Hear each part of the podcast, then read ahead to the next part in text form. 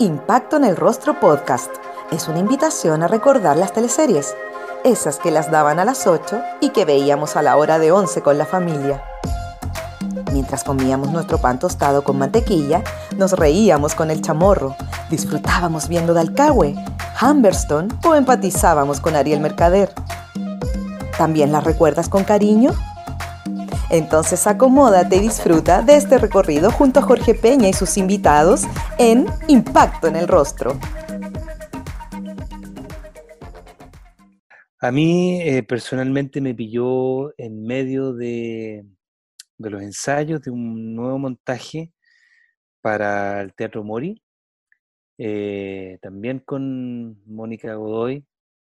Em, estábamos, llevábamos dos o tres semanas de ensayo estrenábamos en los primeros días de abril y todo eso se vio interrumpido por esta pandemia y quedó, digamos, hasta nuevo aviso, eh, sin mucha esperanza de poder retomar este año.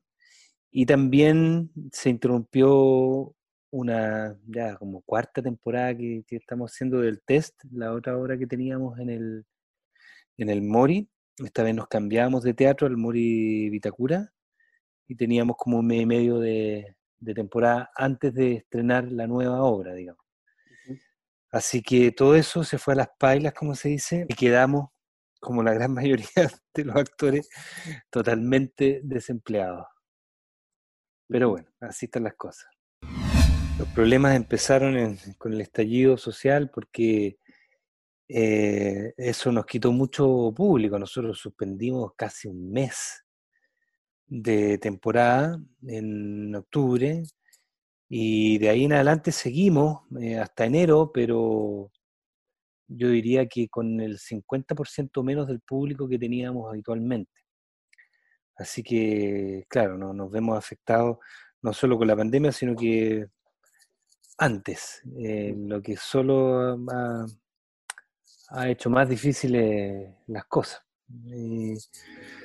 Pero bueno, aquí estamos resistiendo. Hoy nos acompaña Ricardo Fernández Flores, el actor que tuvo importantes roles en las teleseries de Vicente Sabatini. Debutó en Romané interpretando al enamoradizo Sebastián Domínguez. ¿Te acuerdas de su historia de amor con María Salomé? Eras como abajista, ¿o no? claro, como una...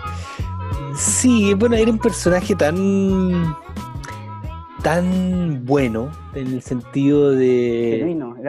era, como... Claro, claro, era como de, alma pura, era, era un... Finalmente era un, un, cabro joven provinciano con, con, su alma muy poco contaminada. Entonces eso le, permitía empatizar de la manera en que lo hacía, por eso no tenía eh, prejuicio en acercarse a los gitanos, de enamorarse de una de ellas y de compartir con los trabajadores de su papá y hacer estos viajes a, a alta mar en, esta, en esta pesca de arrastre que, se hacía que no, no, le habría ido muy bien hoy en día, pero, eh, pero sí, eh, ese era el famoso Sebastián, que hasta el día de hoy me dice Sebastián. Sí, además que yo venía, de hecho, en ese mismo instante, yo me acuerdo, estaba egresando a la escuela de teatro, estaba en el, esto fue el año 99, esa teleserie se empezó a grabar como en noviembre de ese año, eh, noviembre, diciembre, yo estaba egresando, estaba con funciones de estreno, eh, o sea, perdón, funciones de, egreso, y además tenía, estaba haciendo mi primera obra profesional y que actuaba con la Mares González. Eh, hacíamos la Fedra, una obra de teatro clásico griego, digamos, teatro clásico, y estaba ahí, bueno, estaba la Claudia Girolamo también, estaba la Marés González, estaba Sergio Hernández, la Roxana Campos y la Claudia Cabeza. Y, todos los que estábamos en ese elenco también estábamos grabando eh, Romané. De hecho, los fines de semana nos mandaban en avión a hacer las funciones, estábamos hasta el domingo, el domingo de la noche nos íbamos a Antofagasta y a Mejillones a seguir grabando la, la teleserie. y, claro, pues ahí conocí a la, a la Marés, con la que sostuve una gran relación a lo largo de los años mientras siguió trabajando en el área dramática de, de TVN. Nos, nos seguimos viendo en ese, en ese tiempo, además como ensayábamos, me acuerdo hasta ahora, la Fedra que te digo, yo íbamos después del ensayo a, a- íbamos a, comer a su casa y a ella le gustaba tomar vodka solo y comer lentejas, así que íbamos a su casa, comíamos lentejas y, y tomábamos vodka después. Nada, fue, pucha, una... Toda esa época fue una suerte. eh, no, no, no solo era el, el tiempo de, la, de, la- de las teleseries de, ¿cómo se dice? Como las teleseries de oro, como, como de, de la, la época de oro de las teleseries. Haber compartido con, con ella fue un gran privilegio. Murió los años después, eh, pero sí, fue un... eh, Sobre todo haberla conocido en el teatro. Eh, después, claro, se- seguíamos grabando mucho juntos porque era mi abuela en la teleserie, pero para mí era impactante. Yo, yo era súper chico, tenía 21 años cuando, 21, 22 años, 22 tenía cuando trabajé con ella en en teatro. Eh, y fue, imagínate, fue una suerte muy grande. Son actores de, una trayectoria muy grande, con historias muy... Imagínate, o sea, la maestra este, eh, act- actuaba, vivió en Grecia, entonces actuaba en, un teatro muy importante en, Grecia. Ella decía que había actuado en el teatro de Epidauro, que era un teatro muy famoso.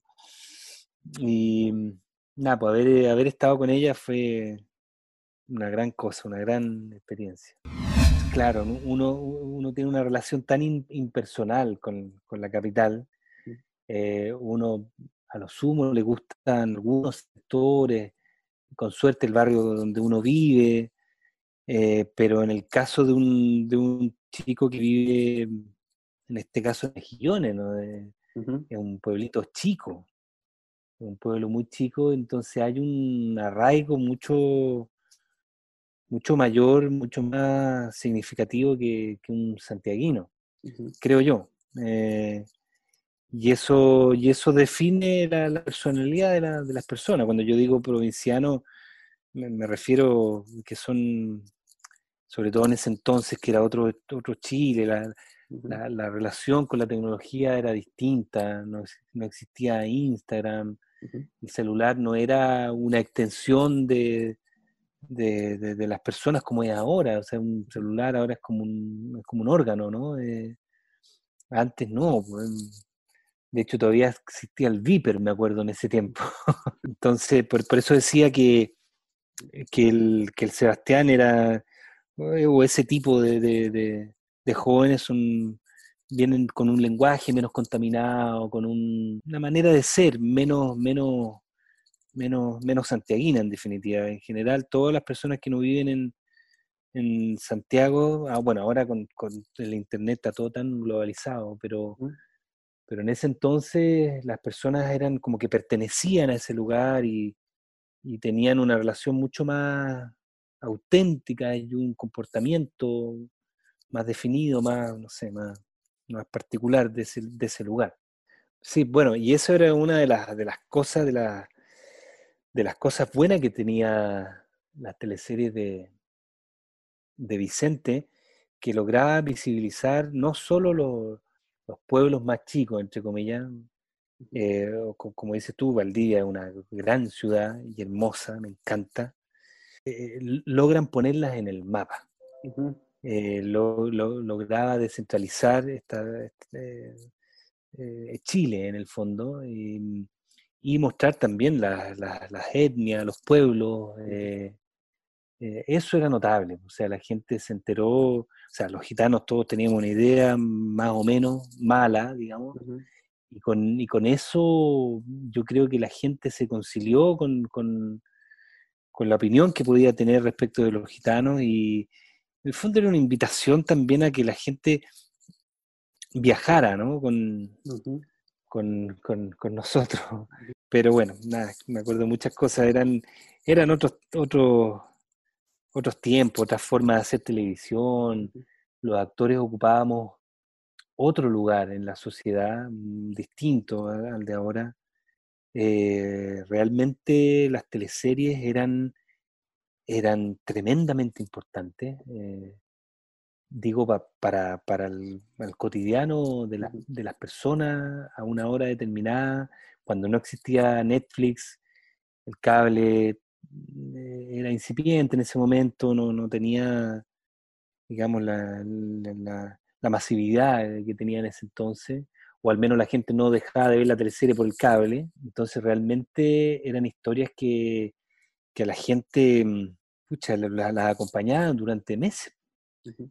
Entonces cuando grabábamos allá era, era súper complejo grabar porque la gente se volvía loca cuando llegábamos.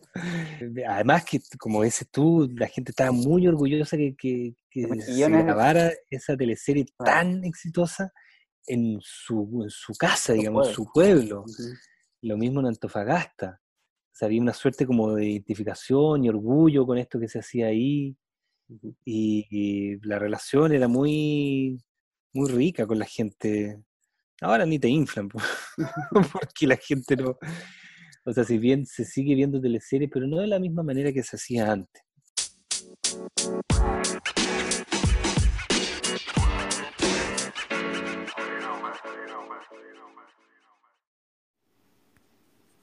Disfruta los más frescos y ricos productos del mar Chile Freeze, sanos y rápidos de cocinar.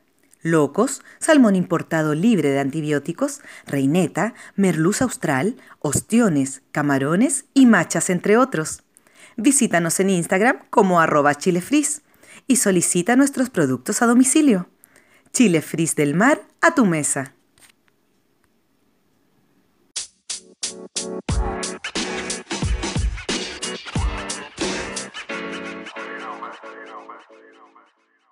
Antes realmente la gente se reunía y, no sé, eh, era distinto. Teníamos que grabar con vallas papales en las calles, con ayuda de carabineros. Era una locura.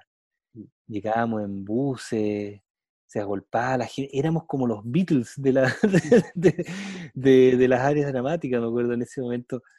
Uno llegaba a los hoteles, y había mucha seguridad, se llenaba de, de gente a esperar cuando terminábamos de grabar. Pasaba lo mismo cuando grabábamos Pampelusión. Era muy lindo, era, era bien bonito, era bien emocionante la relación que uno, porque también las historias eran muy buenas. Entonces realmente se generaba una relación de empatía y de cariño con las personas eh, que era muy auténtica. Y todo eso siento yo que desapareció un poco. Y sí, pues eso trataba yo al menos de hacer en, con este personaje, o sea, trataba de, de conectarme con la bondad. ¿Cachai? Porque ante todo era un personaje bueno, ¿cachai? Era como poco corrompido. Lo único que lo corrompió, entre comillas, fue el amor, que lo, que lo hizo arar, lo devastó, no, no, no sabía lo que era enamorarse de esa manera. Fueron eh, bonitos momentos, yo los recuerdo. Además era mi primera teleserie. Nada, eh, los recuerdo con mucho, mucho cariño. Siguiendo en la senda de los personajes románticos, en Pampa Ilusión Ricardo es Maximiliano Fuensalida, un joven químico que llegaba a la salitrera a trabajar en un laboratorio. Ahí conocía a Carmencita, con quien tenía una historia a los Romeo y Julieta. Entonces yo llegué como ayudante del químico jefe, digamos, y yo descubría con los análisis químicos que tenía baja ley y él me decía que me quedara callado, que estaba todo bien, que dejáramos las cosas así, que no se me Claro. ocurriera ponerme creativo. Y encima de eso, porque era una relación súper conflictiva la que yo tenía con él, me enamoro de su hija, que era la Antonia Seges. Y, y nada, también esa fue una mega producción.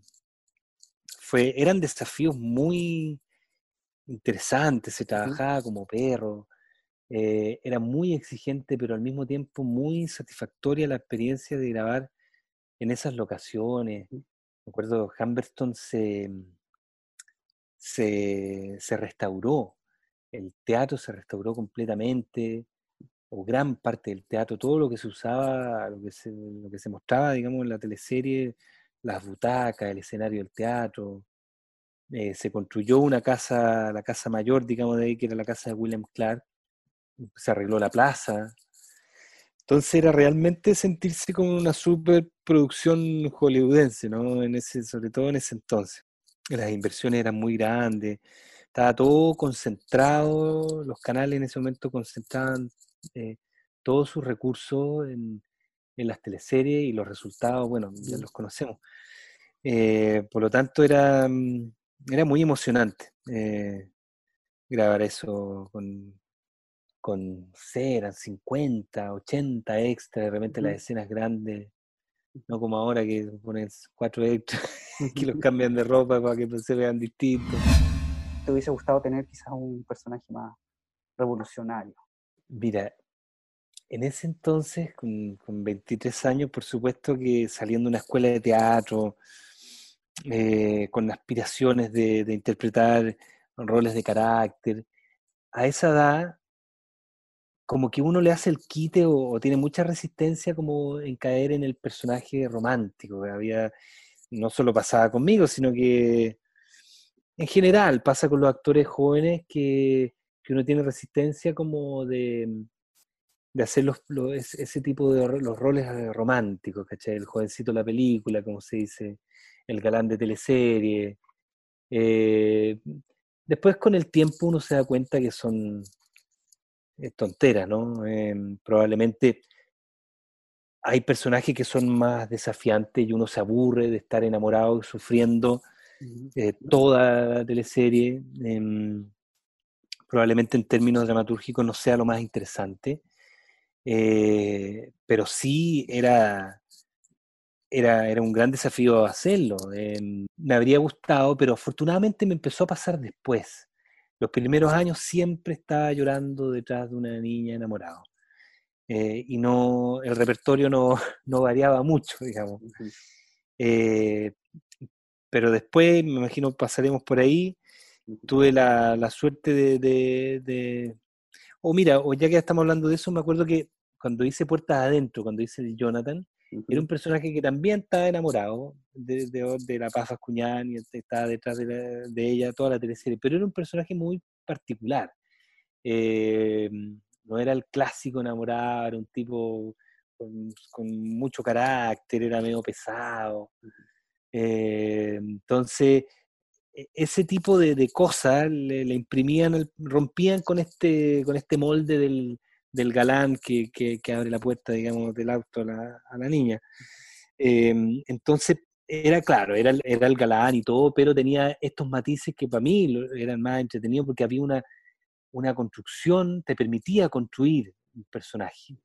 Lo, lo, lo, fome que tienen los personajes, los galanes, digamos, que son estos huesos que se les dice en la jerga, que es difícil sacarle trote, no, no, es poco es poco probable, digamos, caracterizar que lo que uno le gusta cuando es más joven, actuar harto. Después uno se da cuenta que mientras menos actúa, mejor. Eh, pero tiene otro, otro gran desafío, eh, hacer ese tipo de roles que es lo verosímil y la verdad, y la profundidad y la humanidad de ese tipo de roles, que esos son los desafíos que uno no logra darse cuenta en ese momento. Pero amar como si fuera de verdad y decir un texto con profundidad y humanidad, no es llegar y decirlo. Eh, son desafíos que uno no ve en ese momento. Eh, uno siempre quiere ser el revolucionario, el político, digamos, uh -huh. eh, ese tipo de roles apasionados. Eh, pero tenían ese, esos personajes de los que hablo, tenían esos otros desafíos, que cuesta verlos tan, tan, tan joven, digamos, uno quería hacer otras cosas. Pero bueno, de a poco, después me tocó hacer otras cosas también. En el circo de las Montini, Ricardo era Matías, el chascona bajista que llegaba a trabajar al circo de Olga I. Su compañera era la Comaneci, interpretada por Tamara Costa. Lo pasé pésimo. ¿De verdad? ¿Por qué? ¿Por el entrenamiento físico o por el.? No, eso fue entretenido. Todo el mundo de. Lo, lo, lo entretenido de las teleseries de Vicente era que uno cada año se sumergía en un mundo muy distinto del anterior. Uno compartía mucho, se sumergía profundamente en el mundo de, que, que, te tocaba, digamos, en este caso los, los, los circenses o los, los cirqueros, no sé cómo se dice. Y claro, el, todos los entrenamientos que, que, que tuvimos, que fueron puta, muy intensos, yo tuve un tremendo accidente, me corté acá en el trapecio, porque primero yo iba de trapecista, pero terminé haciendo cuerda con la Tamara Costa lo pasé mal por, no todo, no siempre, digamos, pero lo pasé mal por la mm, por eh, las trenzas que esos drex, que eran unas trenzas sintéticas que me demoraba, podía estar, no sé, de repente partíamos a las 10 de la mañana y terminaba a las 10 de la noche, cuando me las, por alguna razón me las tenía que sacar, siempre tenía que estar retocándomelas, era un lío dormir con ellas, lavarse el pelo era, era terrible, era ocho meses con eso fue tremendo, lo pasé muy mal. Pero lo demás, nada, fue, fue muy entretenido. Claro, yo no trabajaba, trabajaba en el circo, pero no era del circo, porque venía llegando de afuera, se supone. Yo, yo quería ser un trapecista, vivir en las casillas, que eran como estas casitas rodantes donde vivían. Pero, pero nada, igual era muy entretenido. Viajábamos una semana al mes a San Antonio, donde estaba el, el circo. Buenos carretes en San Antonio, ¿no? Sí, todos esos viajes eran... Yo venía, todo esto de los carretes venían baja, me contaban, porque venían de la fiera, antes, eh, antes de Romané estuvo la fiera, antes de la fiera estuvo, fue esta... Mm, Llorana. Llorana. Entonces, claro, imagínate, para mí no, tuve la suerte, pero, pero se armaban juntas muy entretenidas, era muy choro viajar, se viajaba mucho. Pero el, carrete en particular en San Antonio, en el puerto. San Antonio. Ah, en el puerto mismo. Sí, sí. Es que mira, sé que no. ¿Ustedes se quedaban fuera, fuera de San Antonio, o no? Estábamos en, Ilimay, creo que se llamaba, que era como una especie de condominio grande que estaba ahí en las, cerca de las cruces. Ya. no, San Antonio. No, tuvieron como la posibilidad Carrete de puerto, no, no mucho, no mucho. Además que las citaciones son tan temprano que, carretear eh, uno lo pagaba súper caro. Mm. Así que tampoco era excesivo. ¿Alguna vez? Ah, más de alguna vez. Todavía lo resiento. Sí, pues más de alguna vez. Eh, pero sí, sí, sí. ¿Y te acordaste de algo? sí, de muchas cosas me acordé. Yo en general no tenía, había compañeros más pasteles, pero pero yo llegaba, como estuviera, llegaba a la grabación.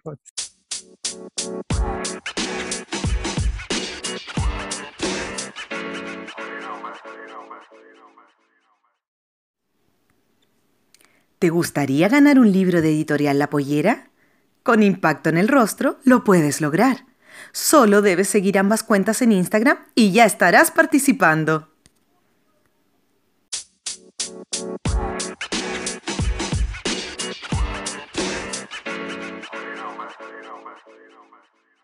Sí, era muy Vicente, siempre fue y lo sigue siendo muy riguroso. O sea, un hombre con una capacidad de trabajo gigantesca. Nunca lo veía ya pillar con algo, jamás, ni con un minuto de retraso. Mm. De repente había citaciones a las 7 de la mañana y un actor llegaba con un minuto de retraso y te decía, las citaciones a las 7, no a las 7.1. Y a las 7.5 el bus ya se había ido y el actor se la tenía que arreglar solo para llegar a la locación, eh, él marcaba la pauta, no, tenía, no había concesión ahí. Texto aprendido, llegar a la hora, era de un rigor eh, gigantesco y por eso las cosas andaban también. A veces era muy duro, pero, pero a veces uno necesita, por lo menos en ese, tiempo, digamos. Eh, disciplina. Disciplina, Porque son, porque son grupos muy grandes y es fácil, digamos, descarriarse, ¿no? Eh, además marcaba una pauta que era muy buena y finalmente uno le servía, te ponía una vara muy alta de estudio, de trabajo, de investigación. La teleserie antiguamente se partía dos, tres meses antes. Mucha lectura, mucho trabajo de investigación, todas las teleseries históricas se trabajaban en conjunto con historiadores. Entonces uno sabía muy bien lo que estaba haciendo lo que estaba actuando, cuáles eran los contextos en donde existían y coexistían todos estos personajes. Finalmente, para dar con, la, con la verosimilitud que se necesitaba, eh, para poder estar lleno de la información que, y que no sirviera de mentira finalmente. Y eso era gracias a Vicente y al equipo. Jonathan, un recolector de basura que vivía en una toma. Es el personaje que interpreta Ricardo en Puertas Adentro. Ampliando su registro en TV, el actor interpreta a un joven que se aleja de los roles románticos.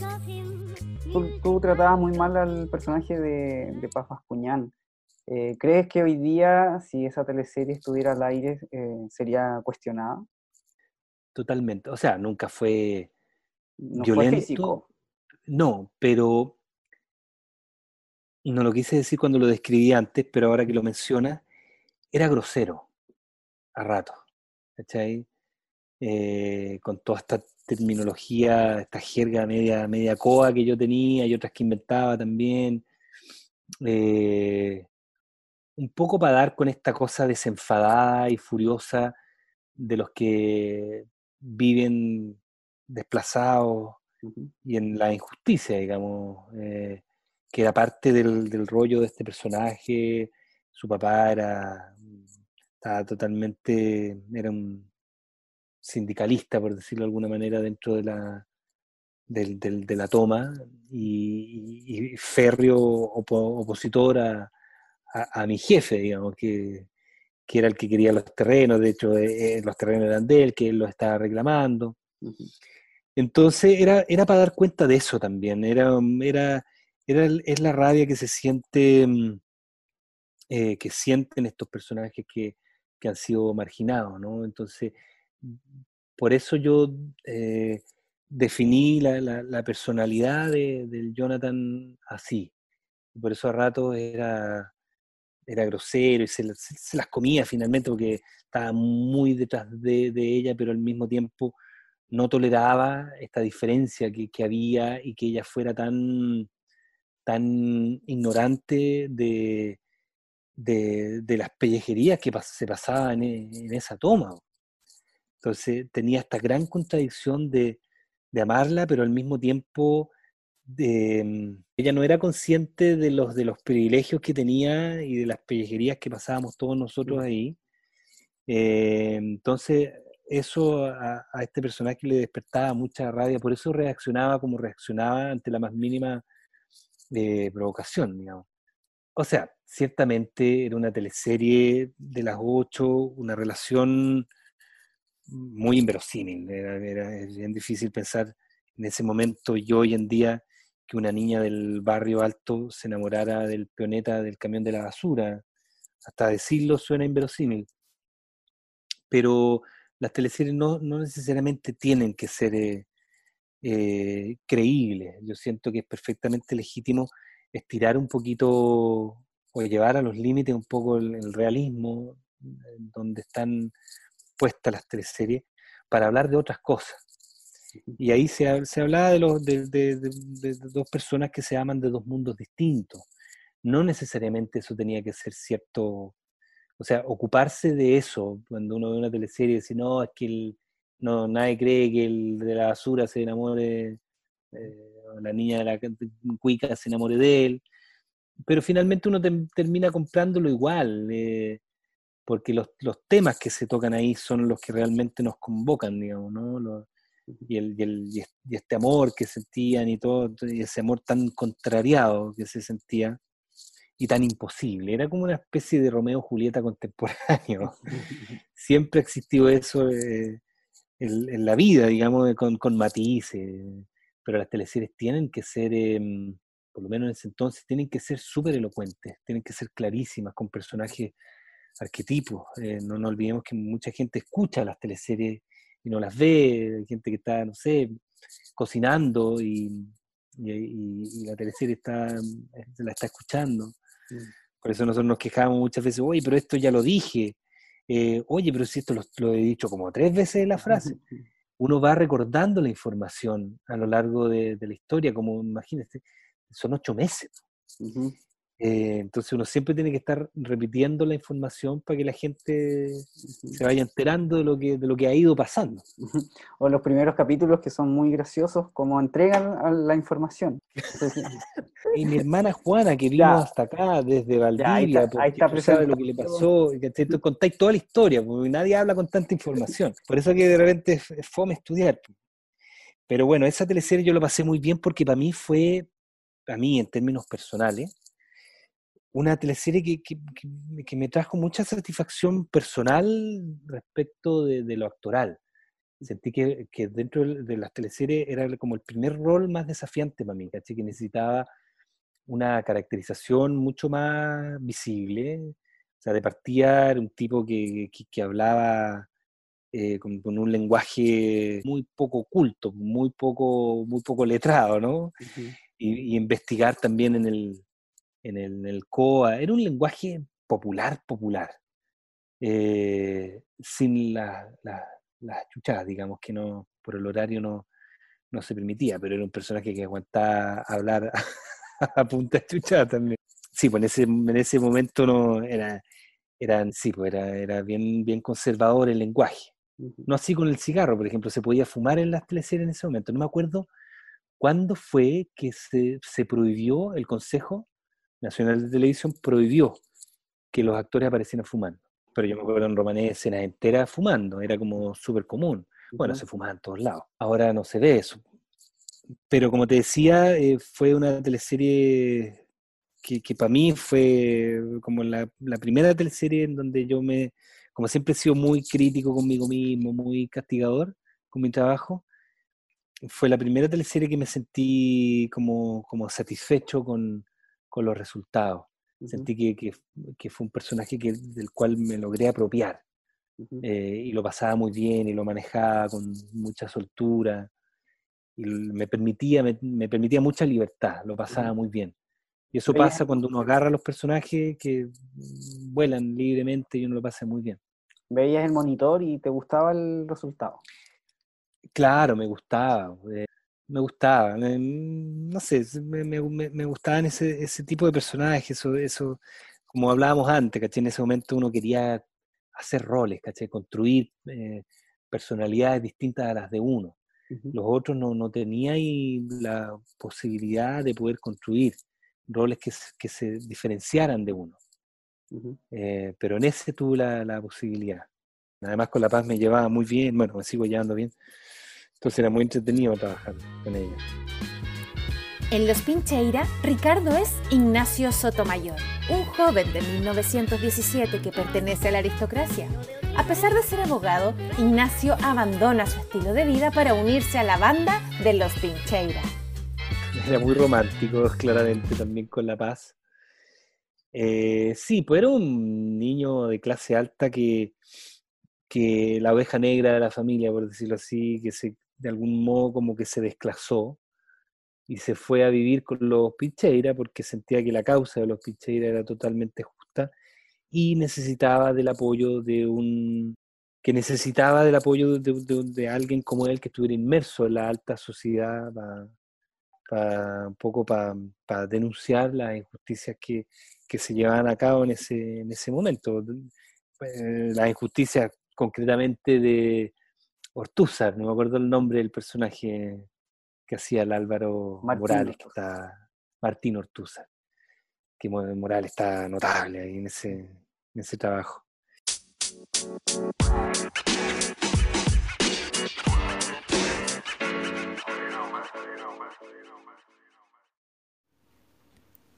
Yasai Vegan Sushi es un negocio familiar que se dedica a la alimentación 100% vegana. Ubicados en La Reina, funciona como delivery en las comunas de Vitacura, Providencia, La Florida, Las Condes, La Reina, Peñalolén y Santiago Centro. Los puedes encontrar en yasai.cl y en el Instagram arroba yasai vegan. Si tienes dudas o deseas hacer algún pedido, lo puedes hacer al WhatsApp más 569 4139 1563.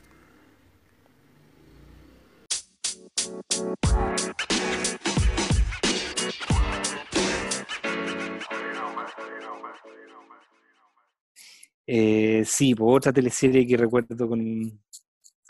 Ahí ya, imagínate, eso fue en en hierbas buenas, mucho caballo, mucha pistola, mucho frío. ¿Mucho accidente eh, igual? Accidente, La Paz tuvo. Yo, yo tuve un accidente con La Paz. Se nos enredaron los, su caballo levantó las patas eh, y enganchó mi, mis riendas.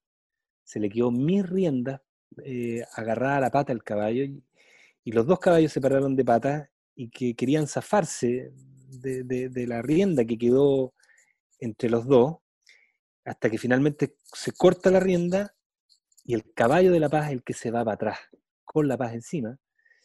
Por milagro el caballo no le cae encima, pero la paz se golpea la cabeza muy fuerte. Y que, uf, una ambulancia, llegó la, tu- tuvo la, se quedó allá mismo, estuvo en la clínica, después se quedó reposando en el hotel, donde estábamos como cinco días que no pudo grabar porque había riesgo de que fuera un tech cerrado. Eh, bueno, varias caídas del caballo, yo me caí varias veces. Cosas de ese tipo. Lo de la paz fue lo más, más, más severo, digamos, pero era claro, era una teleserie de acción, literalmente eh, tenía muchas cosas que la hacían muy compleja de grabar, grabar con caballos, pararse en la posición y decir el texto era tremendo. Y si no lo hacías te retaban, y contra el tiempo, y con frío, todo partía muy temprano, y me acuerdo que eh, eh, el, eh, partía, o sea, en, la- en las mañanas estaba todo escarchado, las pozas congeladas, y tú tratando de disparar con la pistola, con los dedos tiesos, ¡ah, era tremendo! Uno realmente terminaba agotado, agotado, agotado, agotado. Y nada, pero después llegábamos a, eran, habían unas termas, me acuerdo, en de las termas de Quinamávida, que el poco tiempo que nos quedaba la pasábamos ahí, pero te juro que era tan, o sea, se- por la cantidad de, de- de pega que tenía, de trabajo tan duro, se entendía que tuviéramos, digamos, esas regalías después. Em, pero nada, fue muy entretenido. Eran, eran una mega teleserie. O sea, lo digo con estas palabras eh, porque conocí el otro lado también, cuando, cuando las teleseries dejaron de ser lo que eran. Nunca más se viajó, bajaron los presupuestos, se, todas se metieron a los sets, digamos, se salía poco. Eh, Logro darme cuenta de, la- de las tremendas diferencias que habían con las teleseries de, de antes ¿no? respecto a las que se hicieron después. Eh, eso, fue muy entretenido. Además, un grupo de gente gigantesco. Viajábamos entre las dos unidades que habían, eran como, como 100 personas. Éramos muchos. Era muy entretenido, muy entretenido, se pasaba muy bien. El 2005, Diego Quiroga. Yo creo que esa teleserie marca un punto de inflexión, en este, eh, por lo menos en la experiencia que yo tengo con las teleseries. Ujú. Eh, ese fue el primer gran fracaso de- del área dramática con Sabatini. Eh, perdimos con un promedio de 14 puntos, lo que es perder ahora como con 4, digamos. Cuando hicimos Puertas Adentro, me acuerdo que competimos con Macho, que fue un fenómeno, digamos, como sabemos que fue. Perdimos con 33 puntos promedio anual, ¿cachai? O sea, lo que duró la teleserie. O sea, se 33 encendieron televisores. estaba todo encendido en esa época, los televisores estaban todos prendidos. Y claro, esta teleserie, tum- siempre hablamos del lunes negro, que siempre se, se estrenaba los lunes. Y se estrenó en el fondo Las Tablas, la vimos ahí, en, estando grabando en exterior, que se hacía todo un espectáculo, se armaban unas carpas, se contrataban unas banqueterías gigantescas, y toda una fiesta, digamos, el estreno. Una fiesta a la que estábamos acostumbrados a, ganar, digamos. Eh, y esa fue la primera vez que no ganamos, que nos ganó la teleserie del 13 y, nada, se, se tiñó todo de negro, me acuerdo. Fue tremendo, eh, el ánimo le afectó a todo, porque era un equipo ganador, ¿cachai? Entonces había como una suerte de, soberbia, ¿no? En todo el equipo, como éramos los que, hacíamos las mejores teleseries, los que ganábamos, que nadie podía con nosotros. Mm, porque claro, perdimos con, con qué estúpido esto de perder y ganar, pero, pero, pero evidentemente había una guerra, así eso era muy real, porque uno luchaba para que te viera todo el mundo. Y es y es súper natural que así haya sido. Uno no estaba muy metido en el tema de las lucas, los ratings y todo eso. Pero en el fondo es como hacer una función de teatro. Si van cinco pelagatos, una lata. Si sabéis que te está viendo todo el mundo, era mucho más entretenido.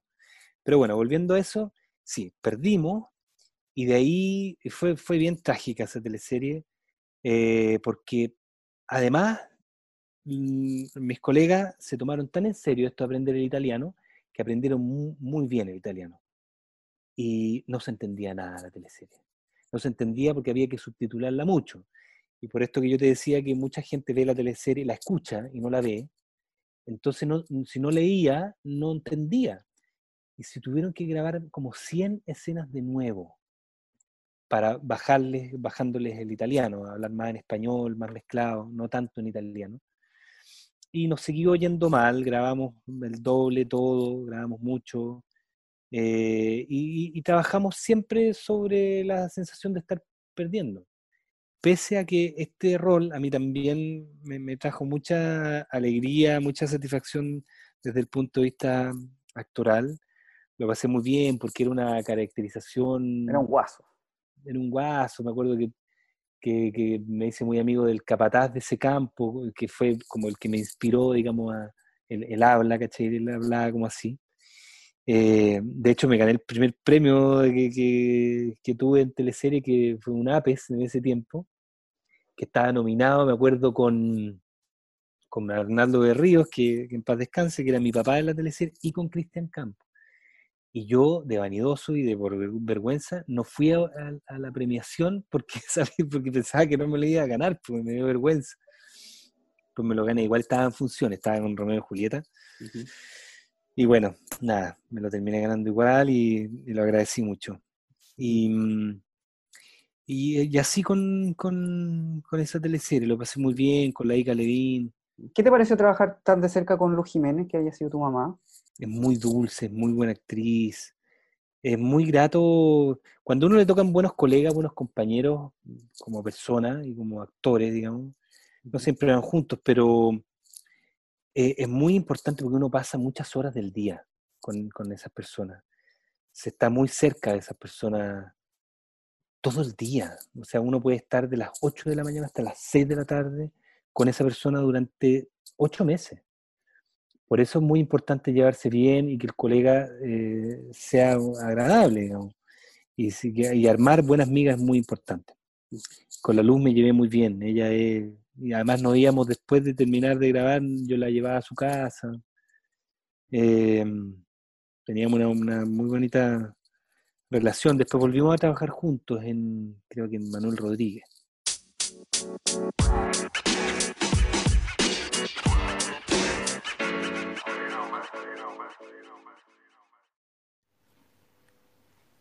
Salvaje es un emprendimiento pequeño donde buscamos poner en valor la flora y fauna de Chile, tratando de generar conciencia y conocimiento sobre la misma, tanto a niños como a adultos. Nuestros productos son 100% chilenos, buscando materialidades y proveedores locales. Las figuras articuladas de madera son lo más clásico de la marca. Las pueden ver en nuestro Instagram, arroba salvaje-cl y o página web www.salvaje.cl.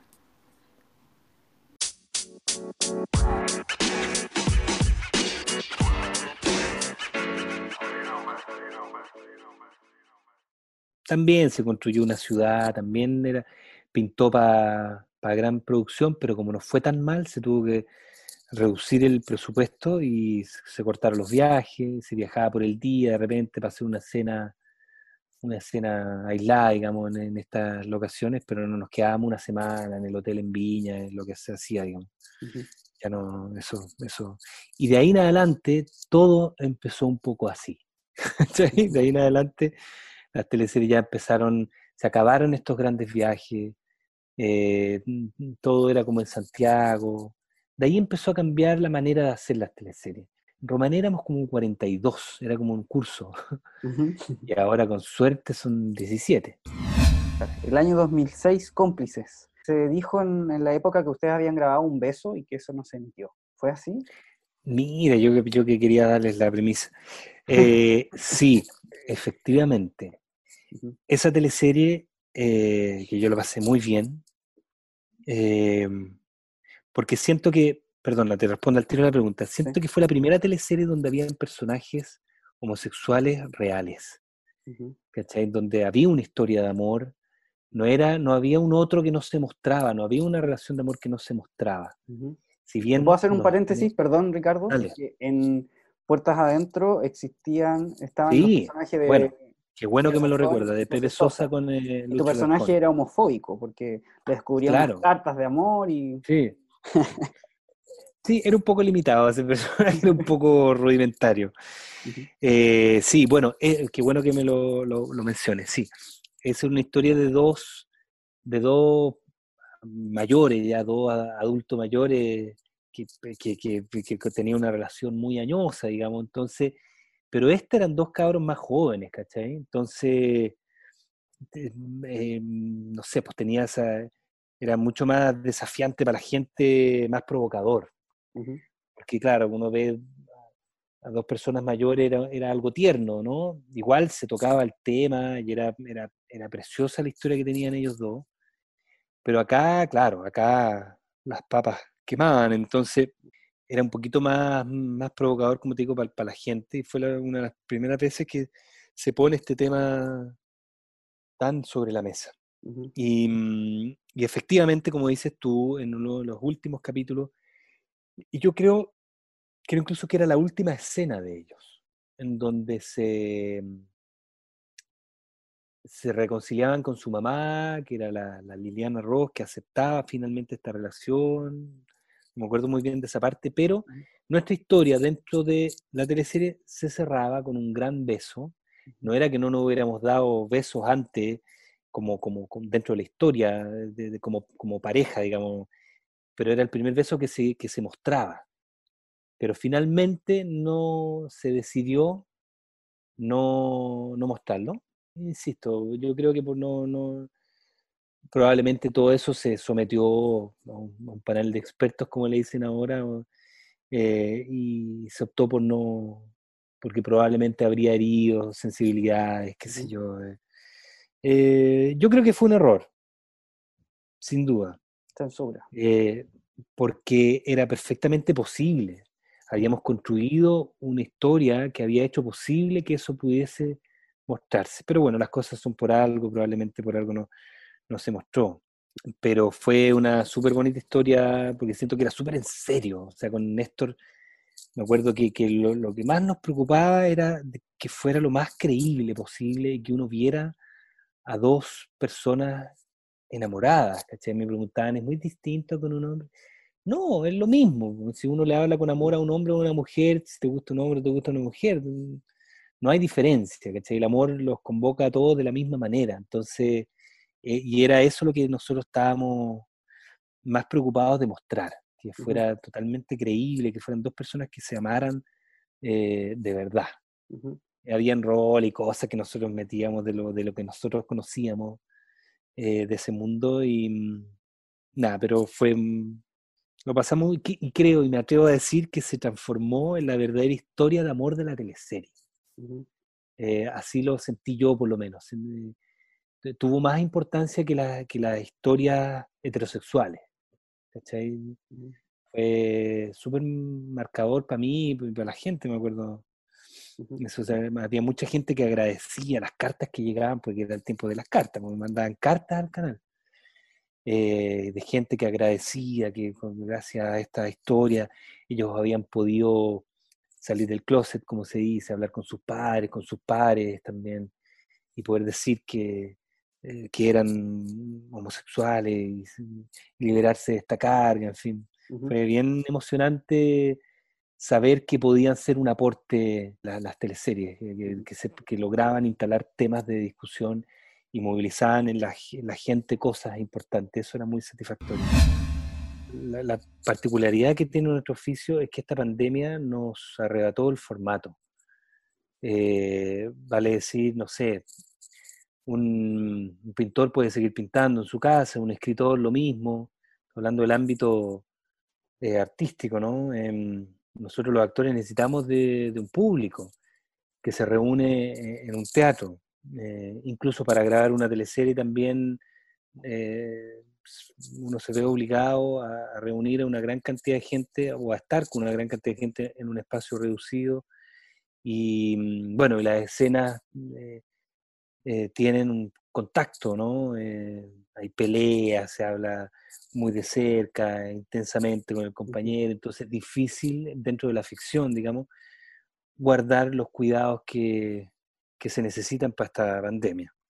Las, las, producciones que estaban funcionando quedaron suspendidas. Entiendo ahora que esta teleserie 100 días para enamorarse, se llama, van a retomar, pero con una serie de resguardos y se han hecho una serie de modificaciones para que eso pueda ocurrir de la manera más segura. Pero el teatro, digamos específicamente, imagínate, en otros eh, teatros del mundo, el Berlin Ensemble en Berlín, en Alemania, los han desocupado las butacas, han puesto dos butacas, dos metros más allá, y escuchaba también que, bueno, acá también se quiere hacer, es algo que está es solo un proyecto, si no puedo adelantar mucho, pero hacer teatro por streaming, que, para eso los actores tienen que estar en, un escenario y con dos camarógrafos o tres, no sé, los que sean, y se graba la obra en vivo, digamos, eh, por streaming, evidentemente, y mm, como una nueva manera de, de, hacer teatro, pero desde un, desde un escenario real, distinto a lo que hace eh, Cow Company con, con esta con teatro living, no, sé cómo se llama la, experiencia, pero, pero claro, con los actores en los computadores, por, como por Zoom o Meet, no sé. Em, eso ya es otra, otra cosa, pero, pero hasta el momento estamos, estamos bien jodidos, siento yo. Por ahora creo que hay pocas posibilidades de retomar con normalidad, porque además está el riesgo de, si, si uno, ya, podemos ensayar y estrenar, eh, posiblemente salgamos para atrás porque no, imagínate, van cinco personas al teatro y con eso no, no se paga nada. Los teatros están en una situación muy, muy dramática, o quebrados o a punto de quebrar, eh, no se puede sostener el personal, porque no, los, los ingresos están dados por el público, entonces es muy difícil reinventarse y buscar otra alternativa. ¿Cuándo fue hoy día? Leía una noticia que el, el Cirque de Soleil está sí, estaba quebrado. Quebrado. 3.400 y tantos trabajadores despedidos a lo largo del mundo, como una compañía tan grande. Eh, entonces estamos pasando, siento yo, por uno de los, de los peores momentos que le toca al, al, rubro. Nadie quiere invertir, bueno, en fin, todo lo que, lo que sabemos, ¿no? Entonces es muy jodida la situación. Me han llegado muchos mensajes de gente por Instagram que, me comentan que han, tenido tiempo de ver teleseries por internet, antiguas teleseries, eh, de cosas que uno ya hizo, claramente. Pero claro, de, eso se entretiene la gente, de eso alimenta eh, su alma finalmente, ¿no? De, la literatura. Eh, de todo el mundo audiovisual finalmente. y, pero esta, como decía, este video que se viralizó, que protagonizaba la, la Cata Sadera, esta es una película que nosotros no queremos filmar. Eh, porque hay mucha gente desempleada, muchísima en este rubro, eh, posiblemente en varios otros. Hay otros que tienen más trabajo que nunca, como Mm. el área de la, de, la medicina, eh, por supuesto, digamos. Pero nosotros estamos súper jodidos. Impacto en el Rostro Podcast es una invitación a recordar las teleseries, esas que las daban a las 8 y que veíamos a la hora de 11 con la familia. Mientras comíamos nuestro pan tostado con mantequilla, nos reíamos con el chamorro, disfrutábamos viendo Dalcahue, Humberstone o empatizábamos con Ariel Mercader. ¿También las recuerdas con cariño? Entonces acomódate y disfruta de este recorrido junto a Jorge Peña y sus invitados en Impacto en el Rostro.